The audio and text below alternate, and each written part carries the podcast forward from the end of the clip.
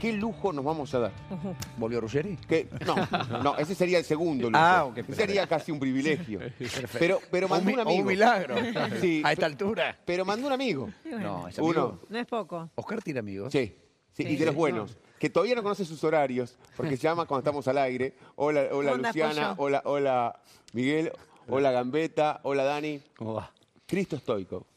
¿Qué, ¿Qué pasa? ¿Qué pasó, Cristo? ¿Qué? El teléfono. El teléfono. El ¿Quiere que me llama? Desde Ruggeri. Ruggeri. Buenas noches a todos. Buenas noches. Desde Marbella me llama. No te voy a contestar, chaval. Aquí te pongo. Se rompe una amistad. Ya está, no, eh, no lo atiendas. No lo atiendas. Qué Bien. lindo tenerte acá. No, muchas gracias a vosotros. Es un privilegio de estar acá y de verdad que estoy disfrutando estos días acá en Argentina. Estoy haciendo un documental de, de la gente de 78 que han ganado mundial y de 86. Así que aprovecho de estar cuatro o cinco días acá, de tener muchas, muchas entrevistas. Fantástico. Gracias primero a vosotros porque me ayudaste mucho de conseguir algunos teléfonos. Después, eh, obviamente que Oscar se preocupó de, de hacer llamadas. Y las entrevistas que he hecho, fantástico. Mañana me toca cuatro o cinco más. Viniste a trabajar. Pero a mí me gusta, Sebastián. Eh, si no te gustas, yo creo que faltas el respeto donde estás. Ya, ya jugamos fútbol, ya terminamos de jugar y ahora que estamos haciendo el- en este trabajo para que gente pueda disfrutar, porque muy pocas veces pueden ver una entrevista de exjugadores, fíjate, tantos años que no, no sabemos absolutamente nada. Vosotros estáis acá, pero yo que estoy de otro lado, muy pocas cosas puedo saber de Tarantini, de Filol, de Menotti. Eh, digamos, el, aquel camada que, que han ganado 78 el Mundial.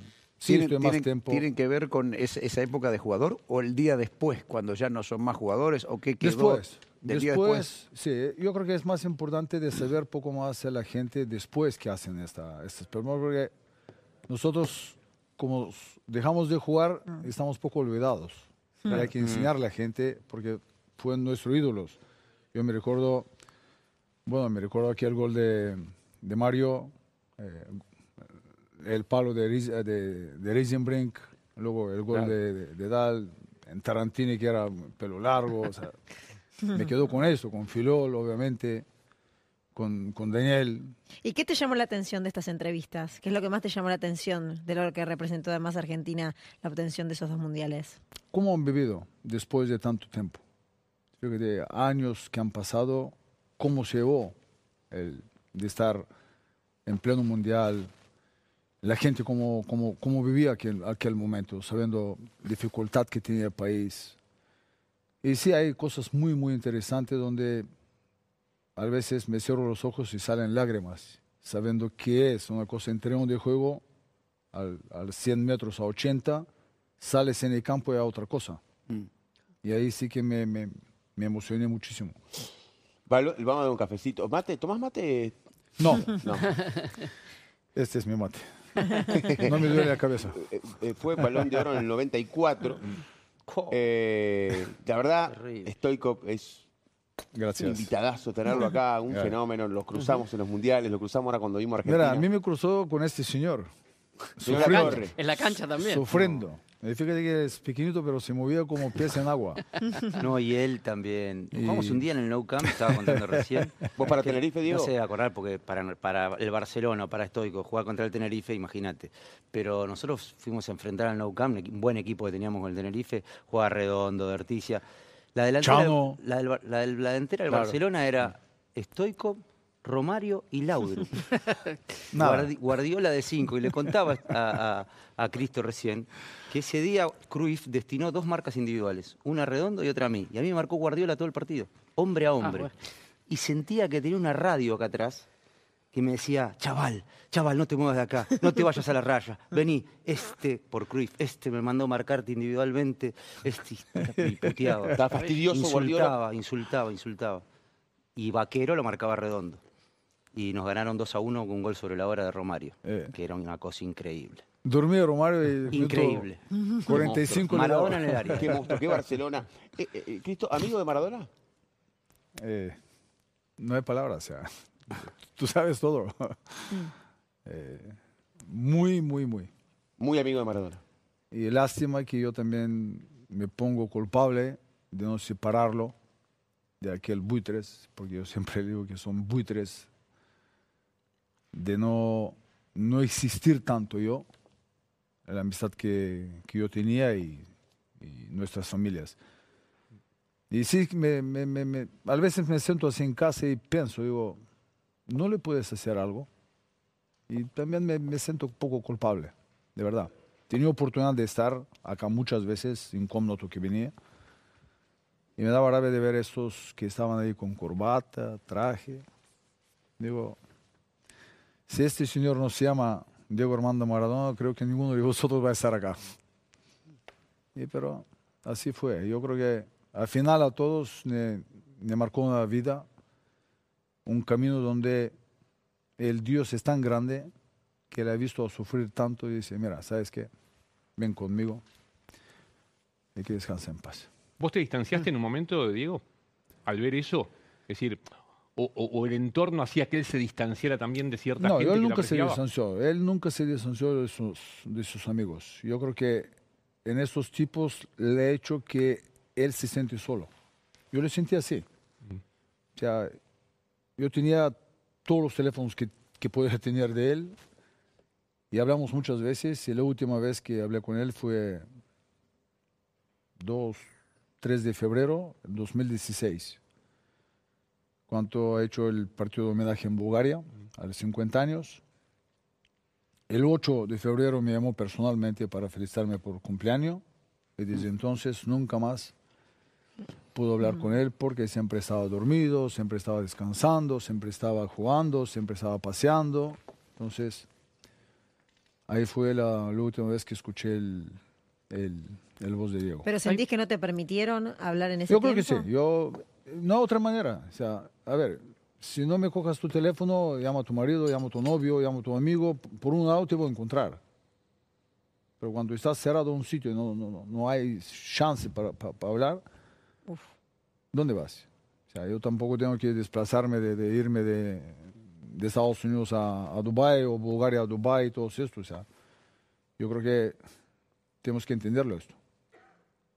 ¿Qué motivo? Muy grande. No hay palabras. ¿Qué podemos decir? Él le dice todo. Él le sobra. Cuanto acabó, le sobra. Por eso yo creo que hay que valorar en la carrera de un futbolista cuando está en terreno de juego. Porque después es todo, todo mentira. Pero siempre fue muy generoso. Él abría muchas puertas a todo el mundo. Él, él no era, a ver, era Maradona y me parece que él le abría, bueno, Dani, vos lo conocés, él abría las puertas a todo el mundo. Sí. No, era, no era una persona que, eh, de, de esas figuras notables que puede ser del deporte, del, del ambiente artístico, eh, y que tal vez no era pedante, era un tipo amable, ¿no? Abierto. Mira, yo le conocí Diego a, en el año 90. Desde el año 90 hasta que la última vez que hablé con él, el 8 de febrero, nunca nos, nos en- enfadamos. Yo le podía hablar muy duro y le hablaba duro. A veces cuando yo fallaba él me hablaba, porque Diego sabe como futbolista cómo somos. Tenemos que hablarlo claro. Por eso algunos me quieren, otros no me quieren, pero ¿qué más da? Estos que no me quieren no van a tomar café conmigo. Si Vos no, le decías la verdad, le decías lo que sentías, eras frontal. Y así fue. Así aprendí de mi papá, mi abuelo que descansa en paz, de Johan que descansa en paz y de muchos amigos que tenía como futbolista. Por eso soy agradecido que voy donde voy. De momento estoy feliz y contento que se abran las puertas. Ninguno ha cerrado las Claro. puertas. En ese, en Claro. ese sentido, Cristo, te pareces bastante a Diego en cuanto a volcánico. O sea, y que por eso A ver, te preguntaba No. por algún distanciamiento que, que puede ser No y después van y se reencuentran, pero, pero A ver. esa personalidad así de rebeldía también. la personalidad no se compra, primero. El talento tampoco se compra. Tú tienes que demostrarlo y hacerlo todos los días. El- A mí me tocó una, una, una época muy dura en, la- en mi vida de, de niño, igual que Diego. O sea, no vamos a descubrir hoy aquí dónde salimos y cómo salimos y dónde llegamos. Yo creo que valoramos que tenemos en casa aquel momento. O sea, mis padres eran, mi papá era militar, iba a trabajar ahí por, no sé si eran 30 dólares al mes. Mi mamá iba de mañana a la noche trabajando, tres hermanos. Fin de semana íbamos a pueblo para sacar patatas, alguna lechuga, el, el- el poco de maíz, y en casa. Y intentar de jugar fútbol, que todo- todos los niños me, me gustaba. O sea, mi, mi familia es muy grande, deportiva. Mis primos eran los mejores balonmanos en Bulgaria. Algunos han jugado fútbol gran nivel en primera división. Mi padre jugó en primera, mi tío jugó en primera. Y no tenía otro remedio para ir detrás de Dios y de yo quiero ser mejor que vosotros. Y desde muy pequeño empecé de, de, de escalar. No es fácil de, de estar en un país comunista, cerrado, no podía salir, no sabía qué es en Europa. Nosotros íbamos a jugar UEFA o Champions League en aquel momento, y en avión 40 entre futbolistas, entrenador, doctores, y hay 100 guardaespaldas atrás de KGB, que no se escapen. Y al final, Diego, ¿sabes qué pasó? Nosotros regresamos y ellos se quedaban. Además, suele no pudiste elegir tu destino, ¿no? Porque vos terminás jugando en el Sesca Sofía porque te lo imponen, porque era el equipo del ejército, supongo, en ese momento, y te llevan de la mano y te dicen, Cristo, vos tenés que jugar acá. Porque el, el Estado en ese momento quiere que vos juegues acá porque vos eras un chico prometedor, supuestamente. Sí. En, en Bulgaria hay dos o tres grupos de estos equipos donde uno es militar, que eran CSK, otro era de policía, que de, del Esquí de Sofía, otro era de otro, otro militares ahí. Pero sí, CSK era más fuerte, más, más popular. El ministro de, de, los, de las armas ahí, que estaba más... Después del presidente de gobierno, él mandaba el país, entonces para acá, tú para acá, tú, tú para allá, tú para allá. Y, daban rápidamente. O sea, era duro, era duro, pero a pesar de estos comunismos que es cerrado, tenemos la oportunidad de tener mucha disciplina. Esto sí que para mí fue fundamental de entrenar por la mañana a la tarde, de jugar, de intentar de ganar todos los partidos. Yo fui a dormir a la, en la calabozo porque perdimos un partido y era en colegio aún. Y digo, general, yo estoy aún en colegio. Digo, no pasa nada, una semana más, para adentro. no pasa nada, ¿qué vas a hacer? Para adentro y, y a escuchar. ¿Y qué viste cuando salías? O sea, ¿qué viste cuando con el equipo salías a jugar UEFA en otros países? Era duro. Era duro porque de, de aeropuerto, autobús, en hotel. Y no podía salir de hotel. O sea, nosotros nos daban como 50 dólares para ir, eh, ¿cómo se llama? La dieta. El viático. Viático. El viático. El viático, eso. 50 dólares. Y fíjate, el, el año 86, 87, 50 dólares, hoy son 500, por ejemplo. Y vas allá y compras un tejano, compras una camisa, compras a la mujer algo, un, un perfume. El, el bebé tienes que comprar pampers porque no teníamos aquel momento, tienes que comprar pañales. Claro. Es- era durísimo, pero te digo, no me quejé. Aguantaba, mi mentalidad era para ganar, quería ser mejor, quería ser algo diferente. Y me han dado porque tenía grandes jugadores primero, tenía grandes entrenadores, me enseñaban muchísimo. Los dirigentes eran militares, quien imponía la recta. Y de alguna manera, cuando tú consigues algo y, y te metes en la cabeza que vas a ir, tienes que conseguirlo. O sea, mi obstáculo era no de saltarme de aquí a allá, porque sabemos que aquí en medio hay un barranco y te caigas. Yo creo que en nuestra época, y, y Diego sabe que ir paso por paso es mucho más fácil. El camino más recto de llegar allá, no saltar. Porque a veces saltas y caigas abajo y no te levantas nunca más. Yo el, el 90 cuando me fui para Barcelona tenía otra cosa. Pa. Me encuentro con mejor entrenador en, en mi carrera y me decía tres cosas. Dice, "Te- tienes que aprender en el fútbol tres cosas. De subirte suave, sin prisa, que es difícil, de mantenerte, que es más difícil, Ujú. y que no te olvidas que te vas a caer más fácil. Entonces, paso por paso arriba, mantenerte tiempo más largo posible y cuando hay nuestra carrera termina un día Mm, suavecito, no Claro. vertiginoso. de repente. El técnico era Graif. sí, Johan, me tocó. Ahora, fue un equipo completo. Yo participé en esa época, o sea, estaba jugando en, ese, en esa liga.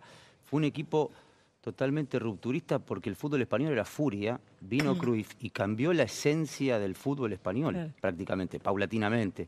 Pero empezando por el Barcelona, un equipo que tenía Romario, Guardiola, pero no se jugaba así al fútbol en España. Y él Tal es así que eh, había una tabla de visitantes y el equipo que sacaba puntos de visitante Era mucho más. eh, eh, había una tabla como paralela y eran positivos y negativos. Sí. Porque sacar un punto de visitante era un logro. Así estaba concebido el fútbol español. Yo creo que el, el- la llegada de, de Johan cambió mucho en, en el fútbol moderno. O sea, obviamente que en España en aquel momento tenía grandes entrenadores. O sea, a ti te tocó Cantatore.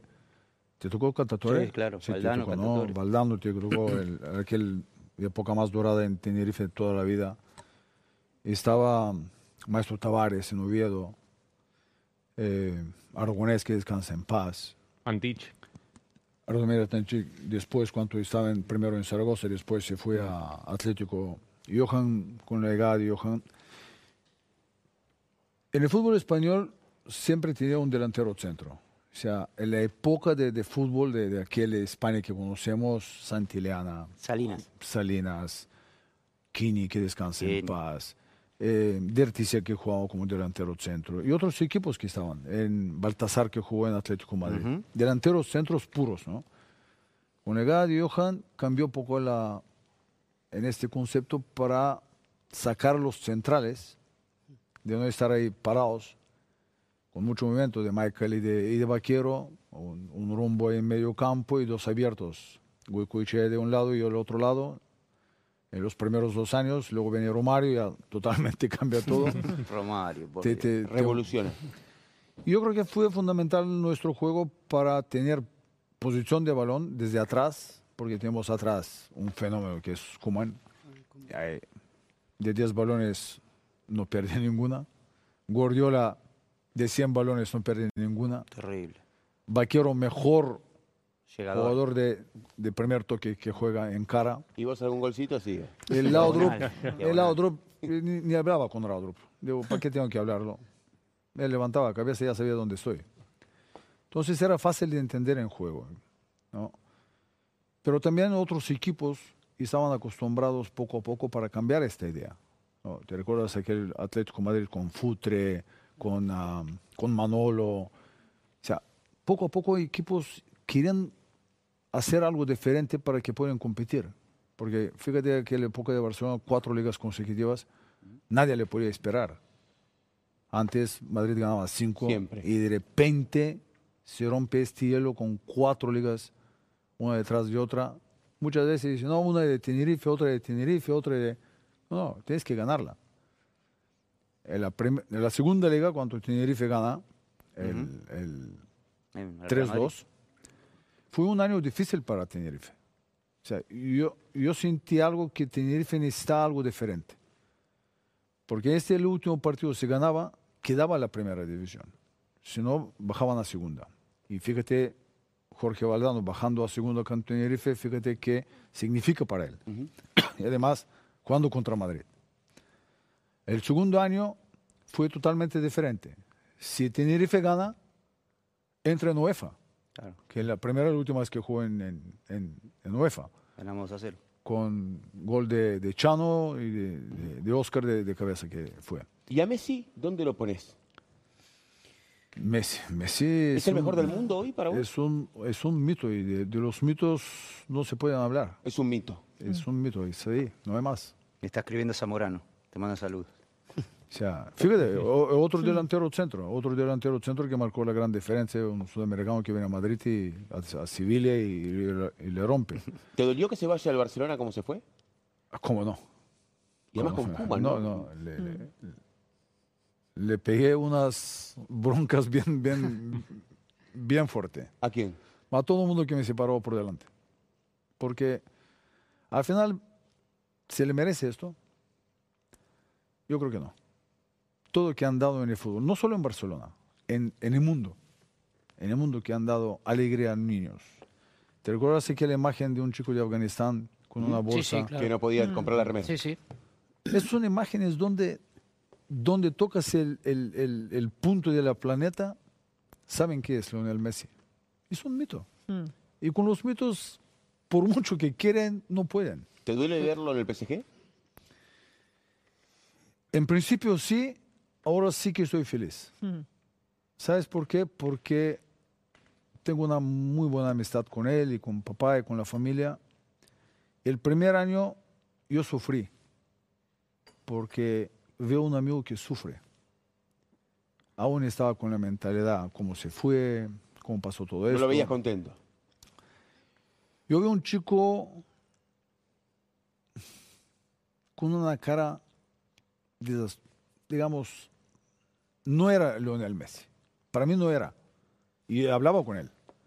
Digo, hey, olvídate, yo me, ¿serás lo último o lo primero? ¿Cuántos jugadores de Barcelona ha, ha- ha terminado un ciclo y se fueron por allá? Y que no pasa nada. ¿Y estás feliz con la mujer? Sí. ¿Con los hijos? Sí. ¿Qué quieres que te diga? en el fútbol acaba un día. ¿Y hoy cómo ¿Ah, lo ves? ¿Ah? ¿Y hoy cómo lo ves? Hoy le veo feliz. Y este año le va a romper. ¿El Lo he Mundial dicho- también? ¿Y en el Mundial? A ver, Mundial es aparte. Mundial son solo siete partidos. Con y yo suerte. creo que vosotros aquí que sois mucho más cerca de, de selección y opináis de, de esto, yo creo que es demasiado pronto de hablar si va a ganar Argentina Mundial o no. Yo creo que hay demasiado tiempo para llegar ahí. Primero, en estos son 14 partidos, creo, o 16 partidos a que, que paran Sí. y luego tienen 10 días para estar. Yo creo que este mundial va a ser algo diferente. ¿Por qué? Porque el jugador está mucho más fresco, no han tenido una temporada con 70, 80 partidos al año. Y va a ser un mundial muy, pero muy bonito. Qatar es un país espectacular, campos están hechos y vamos a ver un fútbol mucho más dinámico que nosotros nos tocó de, de jugar después de tantos partidos a, me tocó jugar dos mundiales y sobre todo en Estados Unidos. A las 2 de la tarde en Dallas era poco, poco frío. 140 grados. Fahrenheit. Sí, sí, claro. Eh, Cristo, a propósito, porque estás entrevistando a, a campeones del mundo de Argentina. Argentina tiene dos estrellas, Oscar siempre dice dos estrellas, que parecen pocos para la historia del fútbol argentino. Para Messi va a ser el quinto mundial. ¿Cómo explicas que Argentina tiene solo dos estrellas? Pues si mira, es que vos tenés esa, esa valoración del fútbol Yo no argentino. tengo, porque me le quitaban. No, bueno, pero Argentina tiene una historia por ahí. Argentina han perdido una final solo, en, el- en Brasil. En 1930 también. O sea que estamos en la vieja historia. Perdió final en, Y en el 90. en, Noventa. en el 90, con penal inexistente, ¿no? Pero son partidos donde podías ganarlo y se perdió. O sea, todo el mundo me, me habla de, de aquella jornada de, de, de Higuaín. Si era penal, no Ah, era Neuer. penal y Sí, todo sí. esto. O sea, no era penal, por- porque él nunca podía llegar a jugar a balón. Ahora, si para balón es otra cosa, porque hay un bote y el balón está neutral.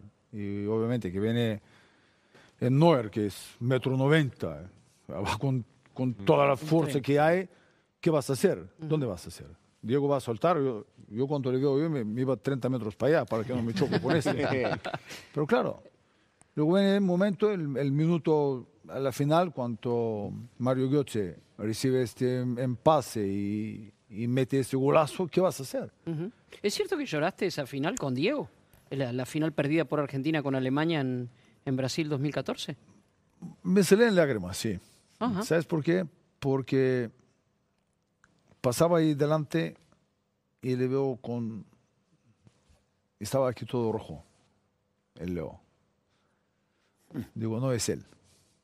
Noté algo diferente que si, si él ganaba mundial, me imagino que Diego desde arriba iba corriendo hacia abajo para llevarlo en el hombro para dar en una vuelta en campo, segurísimo.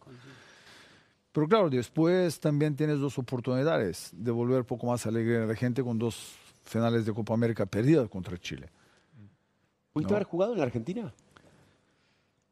Estaba un momento para llegar aquí. ¿ah? Fíjate que te digo, en el año 96, 97 por ahí. ¿Qué equipo te buscó?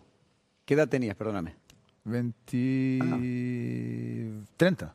30, 30 nove- años. Sí, sí. 96, 30 años. ¿Qué equipo te buscó, Cristo?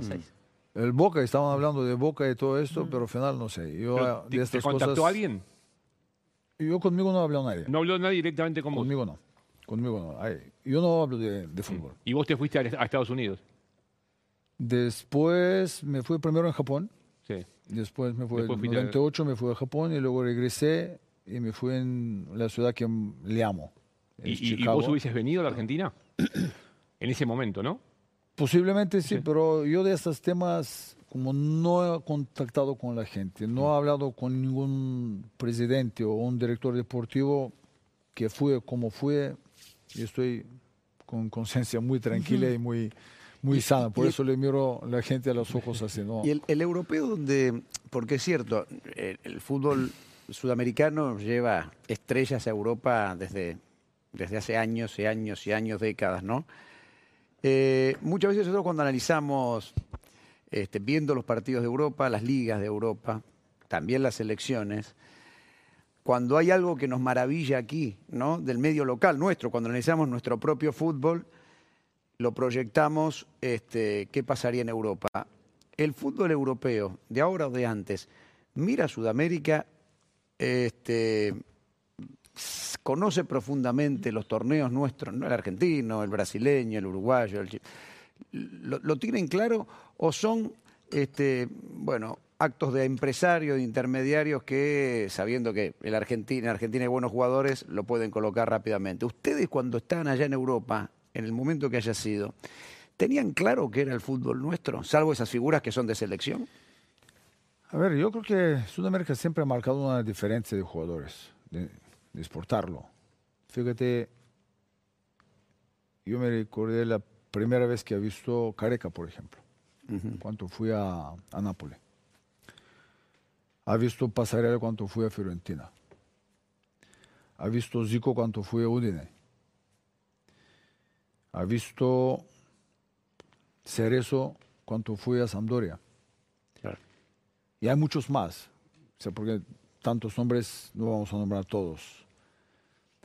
Te marcaban una gran diferencia. O sea, de Diego ni hablamos porque se fue muy joven a Barcelona y de Barcelona se fue para allá y marcó el camino a que otros gente pueden llegar allá.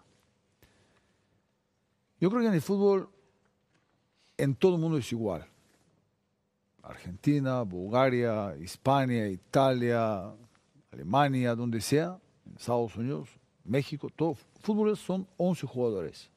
Ahora, hay jugadores que tienen mucho carácter y le demuestran. Muchos jugadores les cuesta de, de llegar allá y de triunfar. Fíjate, por ejemplo, y tú le conoces Cafú, Roberto Carlos, Jorginho. ¿Cuántos años han jugado? 10, 12, 14 años. Zanetti, Zanetti, te iba a decir. Javier, mi íntimo amigo. Años. Mil partidos son partidos. ¿Sabes qué son mil partidos para jugar al mismo equipo? ¿Qué quiere decir esto? A que vengan desde atrás, tiene que llevar un, un- un lápiz y, y un papel y de escribir y de saber la historia. Hay muchos jugadores hoy no saben ni la mitad, la, la mitad, la mitad de todos estos jugadores que han estado por ahí. Ni siquiera hay equipos que han jugado.